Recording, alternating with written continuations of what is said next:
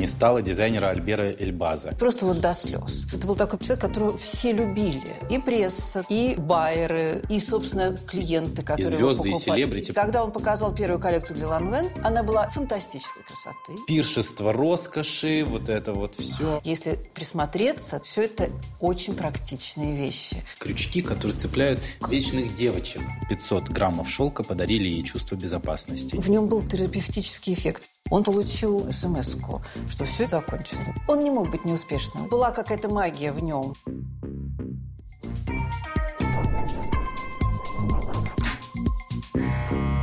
Всем привет, друзья! Это модный подкаст, и сегодня у нас не совсем обычный выпуск. Сегодня будет трибют, и вот почему.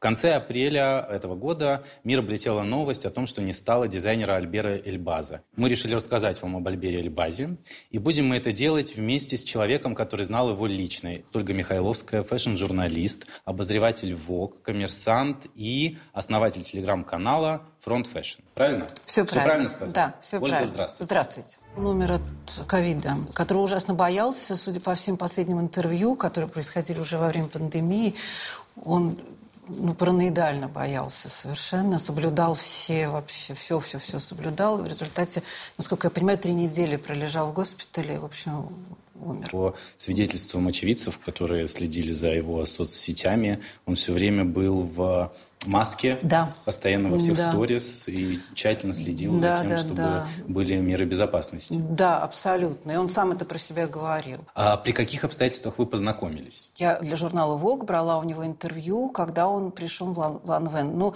не, не сразу, а, по-моему, это было, скажем, через год-полтора. То после, есть это какой после год второй, у нас примерно? Это 2001-2002, вот какой-то такой. Да, 2001, мне кажется, все-таки было классическое интервью, вот ну, как бы новый дизайнер в старом доме. Э, понимаете, был ряд довольно таких драматических обстоятельств в его судьбе. Вокруг него было очень много споров, там вообще все ссорились между собой.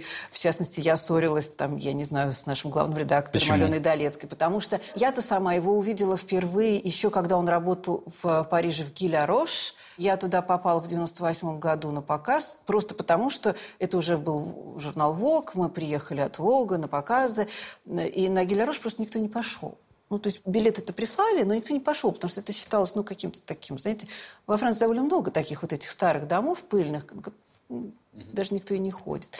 А я пошла, потому что я ходила на все. И была потрясена. Я не знала ничего. Я не знала ничего про Эльбаза на тот момент. Я не знала, кто делает коллекцию. Я просто увидела, меня совершенно потрясли, казалось бы, абсолютно классические серые костюмы которые должны были быть очень скучными, но при этом они были изумительной красоты, явно изумительного комфорта и очень такие секси. Вот вот это сочетание я не могла понять. И потом вышел дизайнер, вот этот некий смешной человек, очаровательный. И я увидела, что его приветствуют стоя. И я еще подумала, думаю, ничего себе. То есть ну, он был достоин этих оваций, да, я понимаю, но ну, вот я обратила на него внимание. И после этого его же позвали в Сен-Лоран, э, еще при живом Сен-Лоране, и говорили, что Сен-Лоран ему единственному как бы готов был доверить свой дом, потому что только в нем признавал талант. Вот Понимаете, вот человек Но его появился... пригласил, по-моему, кто? Пьер Берже на... Ну, да, Туда. я там понимаю... А Сен-Лоран, я так понимаю, говорил, кивал или говорил нет? Там да, какая-то да, такая схема нет, уже но была. он еще тогда все-таки кивал. Ну, понимаете, еще в 96-м году он еще кивал. Ну, это, он, позже он уже кивать не мог. Пришедшему на смену Эльбазу Тому Форду он совсем не кивал понимаете? Угу. Вот, то есть это надо отдавать себе в этом отчет. А тут он кивал, и с ним фотографировался. Угу. Есть фотографии, где есть, они, есть, да. да, где они улыбаются, в обнимку стоят. Вот. И он сделал тогда сколько-то, две или три коллекции, которые мне, например, очень понравились. А их, их принято было ругать. Говорили, что это недостаточно Сен-Лоран. Три сезона он там Три сезона он там был. Причем, надо сказать, вот последняя коллекция была вообще блестящая. Вот, это был, конечно, именно Но там резонансные, да, были такие суждения на этот счет. Кто-то говорил, да. что это э, очень Сен-Лоран, кто-то говорил, что да. это абсолютные Не Сен-Лоран? Нет, это, конечно, был, с моей точки зрения, безусловно, Сен-Лоран, просто уже осовремененный и приведенный к какому-то совершенно другому знаменателю. И потом их оттуда высадил просто Том Форд, потому что дом Сен-Лоран Да, вот, кстати, купил... что да. там за история была? Вот, вот была... Там чуть ли не про рейдерский захват какой-то говорили. Ну, это я всегда называю рейдерским захватом, потому что это, тогда это была Gucci Group, которая принадлежала Гуччи, там кто-то, кто-то, значит, и, и вот они купили Сен-Лоран. И они просто, ну, поскольку в Gucci Group всем правил Том Форд, они его просто выкинули Эльбаза и поставили Тома Форда. Несмотря на все возражения Пьера Берже, ну, они просто уже, ну, перестали принадлежать себе, и уже их никто не слушал. И вот тогда я помню, что начались вот все эти ссоры в редакциях, потому что Одни говорили, что ну и правильно сделал, и Том Форд лучше, современнее, прекраснее, и вообще он такой красавец. Но он был в фаворе в то время. Да, да. он был очень в фаворе, и очень много, э, и большие деньги, очень были очень рекламный бюджет, скажу я вам. Вот, так что в фаворе он был Но тоже... Это такое золотое не, время, не просто кажется, так, было. да, да, да. У Гуччи были гигантские вообще рекламные бюджеты. Но вот, мы и помним поэтому... эти рекламные кампании. Да воплощение роскоши просто это как да. раз Гуччи бай Том Форд всегда. Да. Да. Пришел Том Форд, а как бы Эльбаза отправили как-то домой. Я просто не могу стоять на месте. Постоянное движение и есть моя жизнь, а новые технологии помогают сделать ее комфортнее. Мне не нужно больше задумываться о том, как активность повлияет на ощущение свежести. Я доверяю это Дионике. Благодаря технологии Smart Control с активными капсулами Дионика обеспечивает длительную защиту в течение всего дня, даже когда он заканчивается далеко за полночь. Сбалансированная линейка средств Дионика рассчитана на защиту кожи с учетом физиологических особенностей как мужского, так и женского тела. Важный вопрос, а как же быть людям с чувствительной кожей? Одобренная дерматологами формула Дионика решает и эту проблему. С антиперспирантом нового поколения Дионика вы сможете чувствовать себя уверенно в любых обстоятельствах.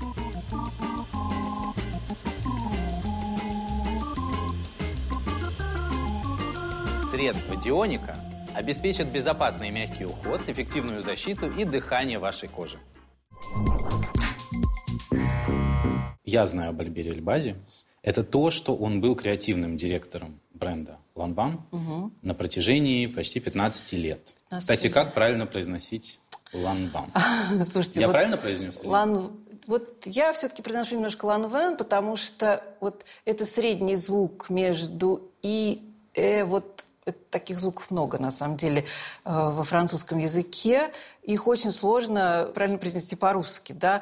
Однозначно неправильно, когда говорят «ланван». Вот меня это всегда режет слух. И «ланвин», наверное. И «ланвин» тоже ужасно. Ну, в общем, это какой-то вот такой средний вот этот звук. Ну, Потому что я помню, что в 90-е, в конце 90-х годов произносили вот все вокруг поголовно именно ланвин, и это было только так. Серьезно, да? Ну вот я так помню, по воспоминаниям была туалетная вода. А, а ну да, и да, вот да, да. Э, женщины, которые предлагают послушать аромат во всяких да, да, э, сетевых аромат, магазинах, да. они вот постоянно подходили ко мне там с папой, с мамой и предлагали, предлагали послушать ланвин послушать срочно. Ланвин. Ну, срочно. И, да, да, и никак да, да. иначе. Ну, потому что тогда, между прочим, на самом деле, кроме парфюмерии, это имя было совершенно не на слуху. Он ведь пришел в 2000 году и, собственно, из небытия поднял этот дом. Ну, по сути. Потому что, ну, совсем Ламен был к тому моменту очень таким Да, что, духовым. что из себя представлял дом на этот момент? Ну, дом был, конечно... Во-первых, надо понять, что, с одной стороны, это один из старейших вообще домов э, исторических, французских, у которого были прекрасные времена. Во-первых, сама Жанна Ланвен, она довольно долго прожила, и она умерла только в 1946 году. То есть она довела дом, ну, то есть практически 50 лет. Там, она занималась этим домом. Он был очень успешным. Особенно там в 20-е годы. Почему-то об этом не говорят. Я считаю, что он был таким прямым конкурентом Шанель на самом деле. Он был очень успешным. Очень успешным. И надо сказать, что действительно э, назначение Эльбаза, я, я не думаю, что новые хозяева дома Ланвен так вникали в историю дома и в суть, собственно, таланта самого Эльбаза, но получилось идеальное совпадение, потому что, собственно говоря, что делала Жанна Ланвен? Она делала новую вот эту вот одежду 20 века, основанную, она основывалась всегда на детской одежде, знаете, да, их лого, вот это вот мама с дочкой, да, одинаково одетые. Потому что, собственно говоря, стартом для ее карьеры, вот дизайнера, послужило именно то, что она стала делать детскую одежду для девочки своей. И потом стала делать почти то же самое для одежду, взрослых. Да. И вот этот принцип детской одежды, которая должна быть абсолютно удобной, комфортной, чтобы ребенок мог двигаться, спокойно играть, бегать и так далее, но при этом она всегда достаточно богато декорирована. Да? Бантики, ленточки, э, вышивка, то есть простота формы да, и комфорт. Богатый декор. И при этом богатый декор. Ну, это, собственно говоря, весь принцип, на самом деле, ар-деко. И Ильбас, конечно, подходил под это, как ни странно, идеально. Да? Я не думаю, что эти хозяева новые так рассуждали. Да, Так ну, далеко получилось. зрели. Да, но так получилось. Так получилось. И когда он показал первую коллекцию для Ланвен, я это помню очень хорошо, она была фантастической красоты. И опять были абсолютно вот овации очень искренние, просто вот до слез. Да, и опять все стояли, аплодировали, и, и тогда все сказали, что он вернулся, чтобы отомстить. Что это такая прекрасная месть. А дом Ланвен к этому моменту, они в основном делали вот эти мужские какие-то костюмы, такие офисные, ужасные. Ну вот, ну, не знаю. В общем, его, про него все забыли. Но осталась парфюмерия, которую, конечно, все любили. Да, но это, в общем, было такое... Все, последние десятилетия он совсем был вот прям... Ну, мне кажется, да, вот в конце 90-х там все как раз делали, собственно говоря, офисные костюмы, галстуки, ремни. Да, да, вот да, эти, да. эти ш- ш- для галстука. Да. Зажимы и парфюмерию. И вдруг, понимаете, вот такое, и он стал делать вещи, которые стали сразу покупать.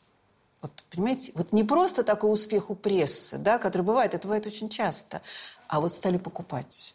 Стали покупать очень разные люди. Это был такой коммерческий, фантастический успех, что это как-то требовало какого-то вообще ос- осмысления. А вы помните эту первую коллекцию, которую он показал? Был там только он или там был э, дом Ланвен? Вы знаете, как ни странно, в первой коллекции я дом Ланвен увидела, может быть, в наименьшей степени. Вот все, что было дальше, да. В первой, ну, это была просто какая-то очень красивая, очень современная, очень новая одежда, да, и которая на фоне вот этих нулевых, да, вот когда, начина... вот когда был откат после 90-х, 90-е же были вот гранж, вся эта бедность, все вот это вот все. Гранж и как Да. раз офисная история, по-моему. Да, да, да. А пот- да, минимализм, гранж. Вот. А в начале нулевых, когда нач- начался откат назад как бы к богатству, роскоши, вот эти нефтяные деньги, все вот это, вот, она была какой-то поразительно женственной, нарядной, абсолютно носимой. Ну, в общем, в нем это была какая-то странная, такое странное сочетание качеств. И очень резко выделялось из всего. Я только помню потрясающие шляпы, очень красивые, широкополые, которые смотрелись удивительно. Знаете, вот как, вот как спортивная шапочка. Вот знаете, вот такое было ощущение, что вот в этом такая какая-то была расслабленность, такая очень французская, между прочим. Вот в этом смысле мне всегда казалось, что он очень во Францию как-то вписался в нем в нем никогда не было американского вот этого американского вот такого выхолощенности, вот этой роскоши американской, а именно французская такая расслабленность, легкость, да, когда кажется, что ты вообще не думала об этом, да, а вот оделся в первый попавшийся, ну, так получилось, что это вечернее платье, ну, как бы, ну, что? Так вышло. Да, так Да. вышло, да. Вот, и, собственно говоря, вот этот успех, и я стала требовать интервью с ним у, у Долецкой в Воге, вот, потому что я поняла, что я была права, когда я отстаивала его. И она сказала, да, конечно, да, поезжай. После очередной коллекции, по-моему, третьей, да, вот я брала у него интервью. Оно было прекрасно, знаете, чем? Оно было прекрасно тем, что а, К тому моменту уже почти все давали интервью дизайнеры в присутствии пиарщиков. Здесь мы сидели вдвоем. Это уже само по себе, знаете, дорогого стоит. Я вам скажу, как журналист, что это не в обиду всем друзьям-пиарщикам и вообще пиарщикам, в принципе. А, Могу сказать, что это вообще очень важное такое... Ну, это важно. Для интервью важно, важен контакт. Важно, чтобы над тобой не сидели, чтобы никто не следил, что ты говоришь. Ну, это, это очень важный момент. И надо сказать, что тогда это уже было не очень частым случаем. Думаю, что это было его требованием, я уверена. Потому что я думаю, что при всей вот этой вот мягкости и так далее, я думаю, что человек он был достаточно вот жесткий в своих представлениях о том, как надо и как должно быть. Он очень хорошо говорил, хотя мне показалось, что был еще напряжен. Вот еще как-то еще не мог, видно, поверить вот В свой успех. в свой успех. Вообще, видно, конечно, думаю, был очень нервный. Вот это было понятно. Да, потому что я смотрела другие интервью уже более поздние, даже вот совсем недавние, вот э, американскому Вогу Хэмишу Болсу он дал интервью. Уже, конечно, другой человек, уже намного более такой уверенный в своей правоте. Тогда еще было понятно, что он как-то вот еще травма, мне кажется, была это вот с Лораном нанесенная, была сильна. Знаете, когда берешь интервью, особенно для какого-то крупного издания, ну, всегда тебе говорят, ну, ты спроси там вот тот то-то. Ну, кроме того, что ты сам хочешь спросить, ты спроси вот это вот, например. Есть любимый вопрос у всех в глянце особенно. Для какой женщины вы работаете? Вот, вот кто ваша героиня? Вот что вы под этим... На этот вопрос когда-то Лагерфельд прекрасно ответил. Он сказал, мне это вообще не касается. Этим занимается мой отдел маркетинга. И обращайтесь с этим вопросом к ним. Вот. А Эльбас ответил, как ни странно, примерно так же. Он сказал, вы знаете, я делаю то, что я считаю нужным, как я вижу, как я хочу, и я так не думаю. Да? То есть это вопрос о, о том, вот он коммерческий, но при этом, понимаете, он коммерческий, потому что он делает такие вещи, делал, да, которые имели большой успех, да, а не потому, что он это просчитывал, понимаете? Вот именно такое ощущение о нем и складывалось. Даже вот на уровне, когда на него смотришь. Конечно. У тебя не возникает ощущения, что это какой-то очень продуманный, а, просчитывающий все на 10 сезонов вперед дизайнер, который... Да, он же, он же все время говорит интуиция. В моде важна интуиция. Вы говорите, что присутствовала какая-то нервозность в нем постоянно. Мне кажется, что людям, которые полагаются на интуицию, Интуиция... а не на какой-то холодный расчет. расчет да. Им очень часто присуще это качество. В подкасте мы часто говорим о том, что модная индустрия уделяет все больше внимания проблемам экологии. Уже почти все мировые бренды понимают, что экологичное производство – это не просто дань моде, но абсолютная необходимость. Наши друзья из Synergetic своим примером показывают, что быть экологичным брендом возможно уже сегодня. Биоразлагаемые продукты, такие как гели для душа или средства для стирки, компания Synergetic создает безопасными для природы и человека. Я очень ценю чистоту в доме, перепробовал разные средства, и только биоразлагаемая экологичная бытовая химия Synergetic облегчила мне жизнь. Она эффективна, безопасна и гипоаллергенна. Каждая семья может позволить себе пользоваться качественными средствами для дома из растительных компонентов, чтобы уберечь себя и своих близких от ядовитых химикатов. Синергетик заботится об окружающей среде, используя современные европейские разработки и растительные компоненты для своей продукции. Это касается всех линей компании, от средств по уходу за телом до средств по уборке дома. Для того, чтобы сохранить нашу планету, заботьтесь о себе, своих родных и мире вокруг вместе с Синергетик. Он родом из да, Марокко. Он, он родом из Марокко, из, э, из вот марокканских евреев, там довольно большое такое диаспора. Вот, и его семья, когда ему было 10 лет, переехала в Израиль. И они жили, как я понимаю, он из очень простой семьи. Вот папа парикмахер, Э, мама художник, но мы не очень понимаем, какой она художник. На самом деле, была ли у нее карьера художника, судя по всему, не было. Из очень простой, как он всегда сам об этом говорит, из очень бедной семьи. Они жили где-то под тель В результате он э, потом поступил в Шинкар колледж э, на, учиться на дизайнера, что, я думаю, для такой семьи было не самым очевидным развитием событий. Э, вот. При этом служил в армии, во что тоже трудно поверить, глядя вообще на этого чудесного человека. Ну, я так понимаю, что семья была не очень очень обеспеченная, э, еще менее обеспеченная она стала в тот когда момент, когда умер, отец, отец да. а в семье было... Четверо детей, четверо детей. Да, четверо детей. И мать пошла работать кассиром в супермаркет, насколько я понимаю, из его же собственных интервью. Очень тяжелое, видно, было такое детство и юность. В результате, закончив этот колледж, он уехал в Нью-Йорк.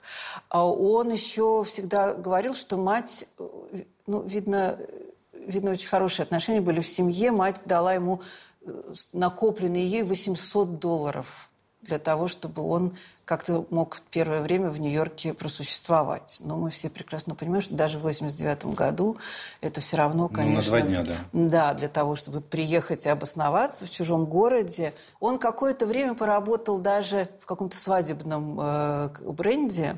Там вот. был, да, э, пошив да. платьев для а, матерей невест.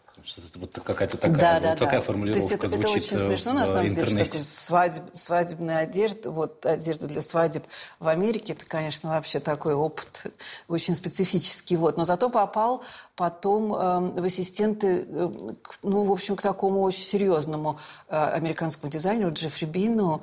И я так понимаю, проработала у него 6 лет, и это, конечно, очень большая школа. Он его сразу сделал, по сути, своей правой рукой, почти сразу, что очень важно, потому что, во-первых, я думаю, что, конечно, вот эта американская школа, ну, школа, да, вот этой работы, она дала ему вот это такое достаточно практичное все равно отношение к одежде, потому что у него э, все это выглядит так безумно красиво, очень, эти разноцветный шелк, все это вздымается, mm-hmm. летит, но при этом, если присмотреться, ты понимаешь, что все это очень практичные вещи, которых легко носить, легко надевать, легко снимать. Это, это кажется, что это так, дополнительная опция. На самом деле это одна из важных составляющих современного дизайна. И он был в этом очень силен. Я думаю, что отчасти это, конечно, пришло именно вот от этого американского опыта. Что можно на сегодняшний день назвать новаторством, который привнес Альбер Эльбас в моду? Есть ли какие-то фундаментальные вещи, которые впоследствии стали копироваться другими людьми, а другими модными домами, дизайнерами, тиражировать? Слушайте, ну вы знаете, я всегда отношусь к этому так э, немножко скептически, потому что очень трудно отследить. Вот, вот про него, например, вот принято считать, что он придумал вот эти балетки э, с, вот на резиночке вокруг, угу. вот как бы, да, по краю.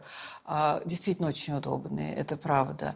А, вот шнурки эти... в виде атласных лент? Да, шнурки в виде атласных лент. Он якобы придумал вот эту молнию, которая наружу видна и служит, по сути, декором. Я не уверена в этом. Мне, например, кажется, что, скажем, Марни делали это в это же время или раньше. Не знаю. Я не, не считаю, что это так принципиально, понимаете? Потому что не в этих мелочах, как ни парадоксально, mm-hmm. да, э, кроется вот, этот вот, вот эта магия. Хорошо, а в чем же тогда эта магия кроется? Э, в чем эта магия кроется? Я думаю, что вот то, что он говорил, что я не хочу никого менять, я хочу, чтобы, вот, чтобы мое платье как трансформировали ваше тело, я хочу, чтобы у вас было ощущение, что у вас обнимают, да, вот, вот это вот, вот то, что мы говорим про любовь к женщине, это правда. В нем всегда было вот это ощущение любви и какого-то человеческого, очень, вот это, это очень сложно передать, понимаете, пока ты это не надел. Вот, понимаете, узкая юбка, казалось бы, в которых mm-hmm. всегда трудно ходить, а в его узких юбках можно было летать, можно было бегать. делать широкий шаг. Как он этого достигал? Этого мы, ну, вот я могу представить себе, когда ты рассматриваешь эту вещь, я понимаю, за счет чего там какие-то были хитрости, да, но он этого добивался. Он, он просил модели ходить несколько раз туда-обратно, и каждый раз говорил, быстрее, иди быстрее, иди быстрее, делай шаг шире, иди быстрее. Понимаете? То есть он вот на самом деле это такая уже инженерная работа. Да? Он добивался того, чтобы все эти вещи, понимаете, из роскошных шелков, вот, чтобы они были по комфорту сравнимы со спортивной одеждой, это правда. Ключевые моменты, по которым можно узнать его модели. Он очень любил ткани. Мне кажется, он мастер драпировки. Да, был. да, да. Но он всегда в этом во всем шел как бы от ткани. Вот как Баленсиага великий, тот Баленсиага настоящий, да, который говорит, что ткань всегда все сама подскажет, да, вот от него тоже всегда было такое ощущение, что он как-то выбирает ткань, и дальше идет за ней, да, и у него вот эти вот его знаменитые вот эти все вздымающиеся такие юбки, платья, они как будто вот как будто воздухом поддувает снизу, а на самом деле это вот такая ткань, которая так держит форму, которая так ложится. Да, потом вот эти его, а чудесные вот эти платья на одно плечо, которые он сейчас надел поверх маек простых, вечерние платья. Вроде драпировка, здесь вот этот бант гигантский. А он надевает поверх майки. То есть такое... Много, много мне кажется, у него еще было таких может быть, я как-то неправильно выскажусь, какие-то такие крючки, которые цепляют вечных девочек. Вот есть же такое, да, были вечная, букв... вечная бабушка, Слушайте, а бывает него, вечная девочка. У него были буквальные крючки. Вот, например, вот это, одна из моих любимых вещей, которая есть у меня самой. Это вот как раз в 2004 году он сделал вечерние, вечерние, по сути, платья и такие вот, я не знаю, это как шелковая футболка. Как платье-футболка, как футболка из шелка, из прекрасного, изумительного шелка, очень хорошего, да, швами наружу, вот с этими необработанными mm-hmm. краями, которые он очень любил. Он не был здесь первым, безусловно, да, это еще там давно, в 90-е годы стали делать. Это немного тем... повеяло Бельгией. Да, да, да, да, да, да, но он это очень... И вот они были абсолютно таким, как будто бы мешком, но вот здесь у них был вот снаружи, не внутри, как обычно делается крючок, mm-hmm. вот крючок, знаете, вот обычный да. крючок. Вот. И он здесь вот так вот застегивался. Прямо сверху на талии, сбоку вот так вот асимметрично. И сразу вот эта э, простая футболка, да, превращалась в приталенную, даже чуть задрапированную такое платьице. Понимаете? Это, ну, это вот такая мельчайшая деталь, да. Ну, во-первых, ты мог не застегивать, да, если ты, если там нечего показывать, если талии нет, условно, да, а мог застегнуть и превратить вот эту вот как бы такую мешковатую, такую свободную вещь абсолютно изысканную, элегантнейшую. Есть э, прекрасная его цитата, кстати, э, которая есть в доступе, которая звучит следующим образом, прямая речь.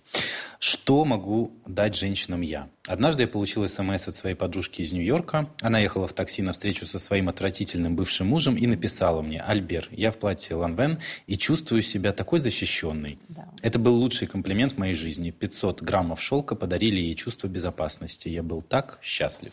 Да, это все говорили, правда. И вот начиная там с моих собственных там, подружек, и то, что я читаю, вот все говорят, что разводы, суды, я не знаю, не дай бог, похороны, свадьбы, вот все... То есть все эти ситуации, все когда ситуации, женщинам нужна да. дополнительная поддержка. Да, да. Всегда надевали именно его. Вот почему?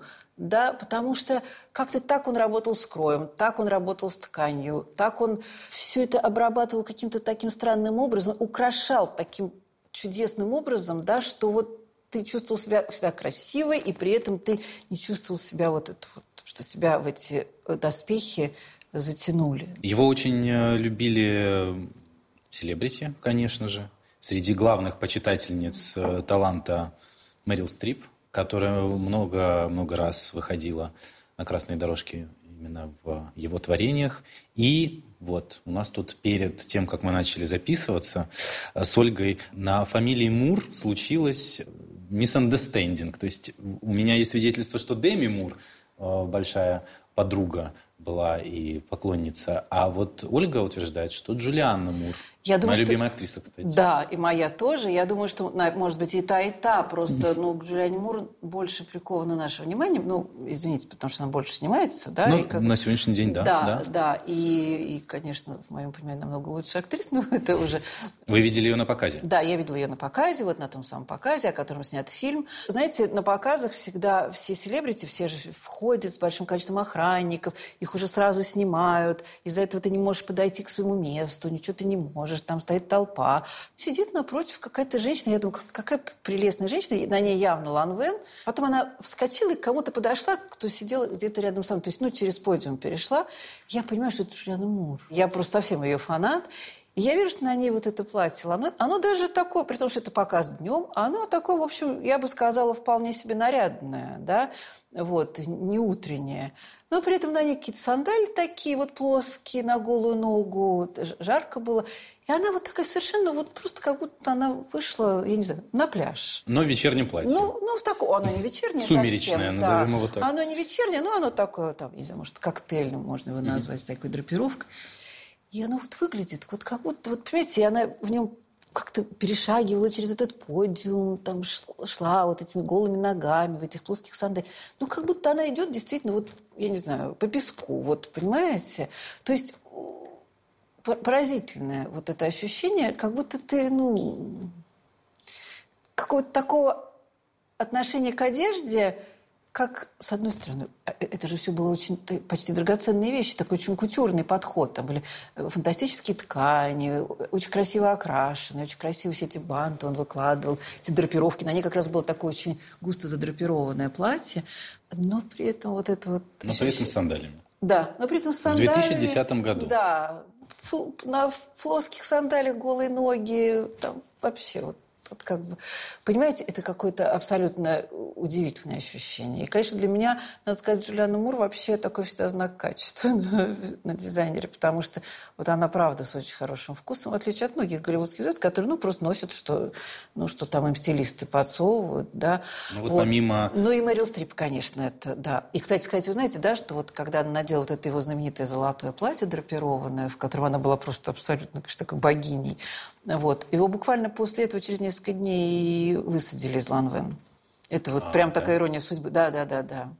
Угу. Помимо, кстати, Мэрил Стрип и Джулианы Мур, поклонницами Альбера Эльбаза были Бейонсе, Эмма Стоун, Натали Портман и Николь Кидман, кстати, еще одна любимая актриса да, моя. Да, да. Получается, что все три актрисы, которые снимались в моем любимом фильме «Часы», ага, были ага. большими поклонницами да, творчества да. Эльбаза. Класс. Да. Эльбас успел посотрудничать, сколлаборироваться, так скажем, да. с H&M. H&M, да. И поработать для Acne Studios. Да, да, да. в 2000, мне кажется, в 2008 году еще совершенно не особо известный шведский бренд. Ну, известный, известный. Ну, известный, но не так широко, возможно, как сегодня. Ну да, наверное, да. Потому что сегодня да. он так да. достаточно активно звучит. А H&M до сих пор говорит, что это самая успешная их коллаборация. Да? Вот, она была да. далеко не первой. Нет, она, она была далеко была не между первой. где-то там Миссони и Версачи, мне кажется. В Может 2010 быть, да. году Да, начали да. они их делать, по-моему, в восьмом. Да, но мне Может кажется, быть, что уже люди как раз были прикормлены этим, да, э, этим да, явлением, да, уже ждали, да, потому да, что, да, мне да. кажется, сначала, в 2008 году, э, поставь ты в H&M э, Марни там, я не знаю, или что-нибудь, все, наверное, думали, что это какая-то ошибка. Ну, люди не были готовы Да. к этому. А тут уже все жадно Да. ждали, когда же это наконец-то Да. случится. Да. И мне кажется, это И, конечно, очень удачное время было. Да, да, да, да. Тем более, если мы говорим о том, что бренд имел невероятный коммерческий успех, понятное дело, что э, люди разного достатка мечтали о том, что у них Конечно. появится Ну, вещь, которой конечно. хоть немножко притронулся Альбер Эльбас. Конечно, конечно, конечно. И с ним вот я все время про это говорю, он как-то его любили все. И вот буквально и те, кто мог скупить всю коллекцию, понимаете, и, И тот, соответственно, кто- не только его мог скупить. Да, и да, тот, кто копил И тот, кто два копил года на платок. годами. Да, да. Это какое-то редкое такое качество. Да? Просто вот как дизайнерское такое редкое качество. Как произошел уход из э, дома Ланвен? Слушайте, ну это была какая-то феерическая история, подробности которой мы, конечно, никогда не узнаем. Но у нас наверняка есть предположение. Но у нас есть предположение, но он сам где-то сказал, что он чуть ли не просто получил э, сообщение утром, смс-ку, что все типа, все закончено, наши отношения завершены. Насколько я понимаю, там был суд, потому что ему принадлежали какие-то акции все-таки за эти 15 лет. Ему, видно, принадлежали уже какие-то акции. Там был суд, который он выиграл. То есть там все было очень, очень непросто. Э, Вот. А претензия была очень смешная. Знаете, претензия была, э, в- ну, чтобы вы понимали, в 2015 году, если учесть, что в 2008 году у всех пошел сильный спад, ну, когда был кризис мировой, спад был у всех, а у них, по-моему, даже не было. Вот. И вдруг в 2015 году, что, что типа продажи пошли вниз. Но они у всех пошли вниз. И по отношению к чему пошли вниз? По отношению к 2000 году, с которого они вот так вот с нуля поднялись вот, вот так вот просто. Ну, По вертикали. По вертикали. То есть это, это очень странно. Это был такой какой-то абсолютно скандальный. И никто, ну, никто не мог предположить, потому что они были настолько успешными. Настолько успешными, как вот мало кто. То есть э, расценивать падение продаж как эм, повод уволить Эльбаза из дома не представляется возможным. То есть это просто как предположительная версия такая. Нет, ну понимаете, это же вопрос подхода хозяев, да? Вот как, как только это все превращается в корпорацию, а оно теперь уже все превращается почти, то ты же уже не можешь. Ну, Им хотелось, чтобы оно вот так и росло. Но так не бывает. Понимаете? Оно начинает потом расти чуть-чуть вот так. Потом, может быть, какое-то... Хорошо, в 2015 году с ним простились в доме. Да. А кого поставили вместо него?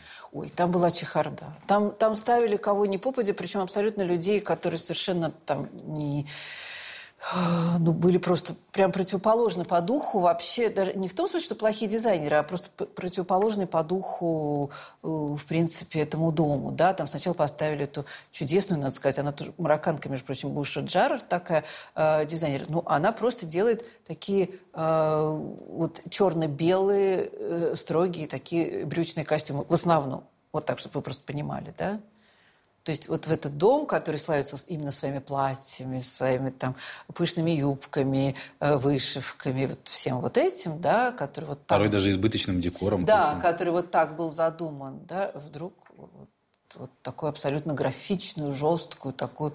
Вот. Потом поставили вот эту Оливье Лапидуса, который, ну, когда-то, может быть, был. Но я даже думала, что он вообще уже в моде не работает. Это человек из совсем далекого прошлого. Почему? Что? Потом была такая версия, давала эта хозяйка интервью э, и говорила, что они хотят превратить... Или она, или кто-то, я уже не помню, что они хотят превратить Ланвен во французский Майкл Корс. Ну, более дурацкой затеи вообще ну, придумать просто было невозможно.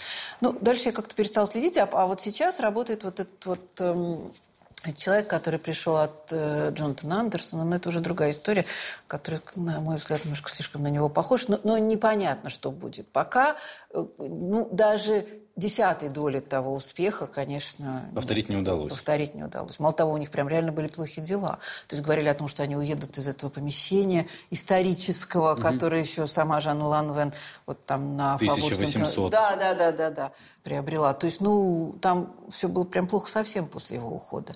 Это как бы даже... Ну, это не, не поддается какой-то вот... Не то что бизнес-логике, вообще даже человеческой простой логике. После ухода из Ланвен что он делал? Что он делал? Значит, Я он... знаю, что была депрессия какая-то да, такая затяжная, он... разумеется, после такого Да, он сам ухода. всегда всюду говорит, что да, что это все было очень тяжело. Ну, во-первых, конечно, я думаю, что ему было просто дико обидно, но это как бы такое, ну, ну, ну как. Вот. Э, и тем больше, я думаю, что ничто не предвещало в его понимании, да. А, значит, э, это первое. Второе, значит, он, э, что он но он смешно так говорит уже в последних интервью. Он говорит, что я много путешествовал, и вот как-то я перестал встречаться с людьми, зато я встретился с самим собой. Да? Ну вот ну, наверное, это какое-то тоже для любого дизайнера, для любого человека творческого, ну, ну тоже такая важная какая-то вещь, да, какое-то переосмысление чего-то. И он говорит, что он путешествовал, много ездил, он много читал лекций. Некоторые из них есть на Ютьюбе, там встречи со студентами школы Парсонс в Нью-Йорке, очень, кстати, сказать, интересная, чудесная совершенно. Вот, ее очень интересно послушать, потому что это такое, ну, дает понимание его как человека и вообще, что он думает про моду, про, про все, что Но вот сейчас в последнее время, да, он стал да. Э, лекции давать. Да. И, насколько я тоже читал, что на него произвело большое впечатление путешествие значит, в Силиконовую долину, где, Силиконовую где долину. с ним случилась диджитализация. Да, диджитализация, да, что он подумал, как вот стал думать, как можно вот это все соединить. Да, технологии и, собственно говоря, дизайн. Он пытался, конечно, создать свой бренд. То есть пока все мы тут говорили, когда же, когда же, ну почему же, почему же, он, конечно, пытался. Вот. вот для меня, кстати, большой-большой вопрос. Почему человек, который был известен и любим, как вы говорите, да. и журналистами, и а, селебрити, и людьми, почему у него он не сделал свой бренд раньше? Наверное, он понимал, что это ну, сложно, невозможно, не знаю. Вот тут вопрос. Наверное, все-таки хотел чуть помасштабнее, да, и вот стал искать. И он же вот, э, он в, в интервью как раз вот американскому Вогу, он как раз сказал, что я э, встречался там, пять или шесть у него было встреч с разными крупными инвесторами. Они все требовали бизнес-план. Он, говорит, он был человек не бизнес-план. Да, а он как бы не, не знал, как это сделать. И я, например, честно и абсолютно искренне считаю, что это абсолютно невозможно в этой индустрии, но неважно, все требуют. Вот, и только вот этот вот человек из Ричмонда, который в конце концов его как бы купили, да, так скажем, он сказал, не нужен никакой бизнес-план, я тебе сейчас задам 15 вопросов. Ты мне на них ответишь, и я сам сделаю твой бизнес-план. И вот тут и они запустили вот этот AZ Factory. Да, то есть все всегда решают люди. Вот один человек, вот он понимал, какие должны быть эти 15 вопросов, какие должны быть эти 15 ответов и как из этого построить, собственно говоря, бизнес. Думаю, что бизнес был бы очень успешным. Понимаете, судя по вот этой первой коллекции, я так думаю... Успела выйти одна коллекция. Успела выйти одна В январе, по-моему, если не ошибаюсь. В феврале. Или в феврале. Да, уже 2021 э, года, вообще совсем незадолго до да. смерти. Просто за три месяца, да. Немножечко, мне кажется, это преувеличение по поводу Силиконовой долины, когда он говорит, что э, вот мне открылось, как технологии э, связать с модой. Знаете, э, как, на мой взгляд, выглядит коллекция вот AZ Factory? А она выглядит как Ланван, если бы им сегодня руководил по-прежнему Альбер Эльбас. Конечно, как конечно. Ланвен 2021. 2000, да, абсолютно. Я абсолютно с этим согласна. Потому что все, там все такая же эксцентричная женственность. Там есть вот эти вот все фишки с остроносыми а, кедами, кроссовками. Да, да, да, да, да, да. Все вот как вот на той девушке, которая у нас на баннере а, да, слева, слева, собственно да. говоря. Вот, это, конечно, очень типичное. Да, да мне вот, такая вот правда, мне кажется, да. что это вот этот самый бренд, который на второй картинке висит, да. в 2021 да, году 2021 мог бы выглядеть именно, именно так. так. А это то, что он сам про себя говорит. Он говорит, я всегда все равно делал свое. Понимаете? И этим он ценен. Потому что, да, он работал с архивами, безусловно, и архивы прекрасные. И у Сен-Лорана прекрасные архивы, mm. и у Лан Вен Кайша прекрасные архивы но все равно он делал свое. Всегда воспринималось как его бренд. Мне кажется, даже, может быть, в начале нулевых угу. на эту работу с архивами не так сильно обращали внимание, как, может быть, сегодня. Сегодня все Наверное, задают вопрос, а что, собственно говоря, Баленсиаги в Баленсиаге? Да. А что в Диоре да. в Диора?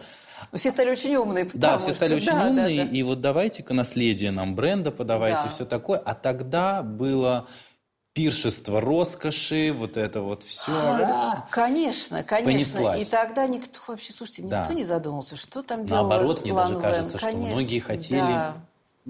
дайте что-то новое, да, свежей воды. Да. А он, конечно, всегда делал именно вот... Это очень хорошо прослеживается, когда ты смотришь, что он делал в Сан-Лоране, и как потом это все перешло в Ланвен, но это видно. То есть, по сути, это всегда был, собственно, его бренд. Я думаю, что вообще это, конечно, такое свойство всех действительно талантливых дизайнеров. Они все равно собой как бы заполняют это, вот это пустое пространство, да, собой. Но они не могут так до конца мимикрировать, это невозможно. Но надо сказать, что он, конечно, человек очень постоянный был, судя по тому, что почти 15 лет проработать креативным директором одного бренда, это сколько коллекций? Это не две, а, пожалуй, наверное, по четыре в год. Ну, они делали, конечно, да, по четыре, особенно последние годы, там уже были все эти приколлекции. Да, да, да, да, да. Он, э, но, но правда, что он ведь не делал мужское, он же на мужское пригласил тоже, он и мужское, как бы не делая сам мужскую mm-hmm. часть, он же пригласил совершенно чудесного дизайнера Лукаса Осендрайвера, бельгийца, прекрасного, который из вот этого вот офисного кошмара, mm-hmm. которым был мужской Ланвен, сделал моднейшую, прекраснейшую марку. Понимаете? Просто изумительно. То есть поработал креативным директором. Что он так не, не любил вот это вот название, он всегда говорил, что как бы вот, вот когда мы превращаемся в креативных директоров, мы очень мало имеем возможности креативить, зато мы все время ну, директорствуем, да, вот как бы, что он не любил. Но при этом он это сделал так же изящно, как он делал все, вот так незаметно. Вот вдруг просто появился вот этот прекрасный дизайнер и превратил мужской ланвен в абсолютно такую моднейшую, прекраснейшую марку. Почему этот человек навсегда останется в мире моды? Он был не просто каким-то таким выдающимся дизайнером, я считаю, что, ну, правда выдающимся, но и э, таким феноменом, которых в мире моды очень мало, который, это был такой человек, которого все любили, да, вот дизайнер, которого все любили, и по-человечески все любили. Это очень большая редкость, да, потому что, причем его равно любила и пресса, то есть профессиональные люди, и там байеры, да, которые понимали, что он прекрасно продается, да, и, собственно, клиенты, которые и звезды, его покупали. И селебрити, и звезды, потому что все. такого это, количества это... слез в социальных сетях... Да его любили за его дизайн. Вот не потому, что это было красиво, а потому что это было настолько... Вот в нем был какой-то, знаете, терапевтический эффект в его вещах. В них ты всегда себя чувствовал вот как-то спокойно, хорошо, красиво, никогда не, не слишком нарядно, никогда не наоборот. Ну, то есть вот, вот была какая-то магия в нем. Вот почему я считаю, что он выдающийся дизайнер, потому что действительно любили все, причем люди очень разных вкусов. Вот что поразительно, да? Может быть, это связано с тем, что он действительно очень сильно любил женщин, какой-то Да. совершенно Да. особенной любовью. И, Да. как мне кажется, делал он это не из коммерческих побуждений. Нет, вы знаете, вообще в моде делать что-то из коммерческих побуждений, это редко приводит Ну, к так сегодня Да. многие живут. Да, тем так, не менее. Так многие живут, но это всегда очень кратковременный успех. Это никогда не бывает надолго. Да, а у него он был долгим, очень таким прочным. И, понимаете, мы все, вот, когда это все случилось, все так сказали, ну, хорошо, но у меня есть там 2004 года его вещь, у меня есть там 2010 года его вещь, я уже никогда с ней не расстанусь точно, да, и я могу сказать на собственном опыте, у меня есть, правда, да, 2004 как раз года его вещь, которая сейчас обнаружила моя дочка, которая там 23 года, она надела и сказала, что она вот в этом пойдет, и что ничего красивее просто и, чудеснее в ее жизни нет. Вот понимаете, да? То есть это, это какое-то удивительное качество. Я так понимаю, что в последние годы жизни э, он не был в восторге от того, куда движется мода на сегодняшний день. Ему не очень нравилось, как я понимаю, это направление. А, то, что все овер, то, что все э, очень гендерлес, то, что все это происходит. И как вы считаете, смог бы он все-таки существовать в этих обстоятельствах в дальнейшем? И Был бы Абсолютно. его бренд успешен? Абсолютно. Абсолютно. Уверена, и все в этом уверены, и я в этом уверена, потому что, понимаете, в, в том, куда- э, что сейчас происходит в моде, очень много наносного и неискреннего. Я в этом абсолютно убеждена. Что это все такое желание привлечь внимание. Ну, понимаете, ну что такое агендерная одежда? Ну, на самом деле, ну, мы же с вами прекрасно понимаем, что только... Ну, мужскую можно надеть на женщину. Ну, ну можно. Но, но не факт, что это будет хорошо. Э, Для этого женщина должна быть определенного роста. Ну, ну как бы... Ну, это лукавство. Понимаете, это лукавство. Мы все носим там мужские свитера, мужские сорочки с большим удовольствием, но это не, не может быть единственно возможным способом. Ну, понимаете, мужское пальто надеть уже довольно сложно, если ты там ниже, чем метр семьдесят пять. То есть, ну, это, ну, это все немножко вранье, да, будем честны. Как раз на лекции в этой в школе Парсонс в Нью-Йорке у него как раз спросили об этом. У него спросили, как он относится к тому, что сейчас происходит, вот к этому нарочитому уродству и так далее. Он сказал, знаете, я, я ни- никак к этому не отношусь, потому что я считаю, что красивое – это красивое. А уродливое А это уродливое – это уродливое. У этого нету срока давности. Это, ну, это как бы, ну, простите, вечные ценности. Ну, он, он не мог быть неуспешным. Я в этом абсолютно убеждена. Даже И если бы он в шел в разрез с э, Да, да. тем, что сегодня захватывает абсолютно все модные дома.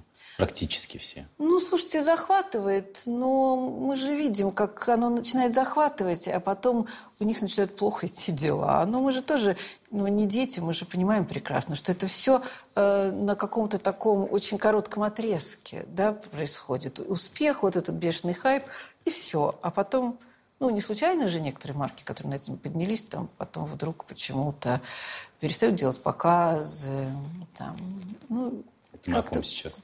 Ну, Витман, например. Да, ну, мы же все понимаем прекрасно, что не, не все так хорошо, да. Не, не будем даже углубляться в это, но, но это понятно. Кстати, никогда бы не подумал, что у Ветман может что-то быть нехорошо, потому что мне кажется, что они такой бешеный успех имеют. Но сейчас-то нет. Ну, сейчас-то нет. Это было вот там, вот буквально в течение пары... Понимаете, хайп – это такая истерика. Она очень быстро проходит. Он не всегда бывает не- неоправданным. Иногда это вокруг каких-то прекрасных вещей. Я ничего не говорю, но это просто истерика. Истерика, она кратковременная всегда. Она довольно быстро... Рано или поздно слезы да, высыхают. Да, она всегда заканчивается довольно... И, и знаете, истерика всегда заканчивается как-то одномоментно. Вот что ужасно. Так оно и Ну, происходит. нельзя предсказать, когда она начнется, и нельзя предсказать, когда она Нельзя, закончится тоже. нельзя, но всегда, слушайте, все равно всегда вот в его вот этом каком-то человеческом вообще подходе к дизайну и к женщинам в том числе всегда крылся его секрет его успеха. Понимаете, он же смешно так говорил, а, что знаете, почему у меня хорошая пресса? Потому что я прекрасно понимаю, что все эти редактрисы, они приходят ко мне на показ, голодные, они все сидят на диете, они ничего не ели, э, они усталые и голодные, и я их вкусно кормлю. У него действительно на показах всегда были самые вкусные вот эти макарончики. Он один раз, я помню, разносили мороженое в вафельных стаканчиках, просто, знаете, как вот э, советское абсолютно. Причем оно было дико вкусное. Какие-то пирожки, ну, в общем, какие-то всегда были вот самые вкусные вещи. Какие-то мелочи, но очень красивые, очень вкусные. Это смешно. Но в этом тоже есть вот этот вот Это доказывает просто, подход. что забота о людях проявлялась даже в таких да, мелочах. Да, да, да. Понимаете, ну это, это вечно. Это не может не иметь успеха. Ольга, спасибо вам большое за спасибо. этот увлекательный рассказ, за эту беседу. И это было невероятно интересно.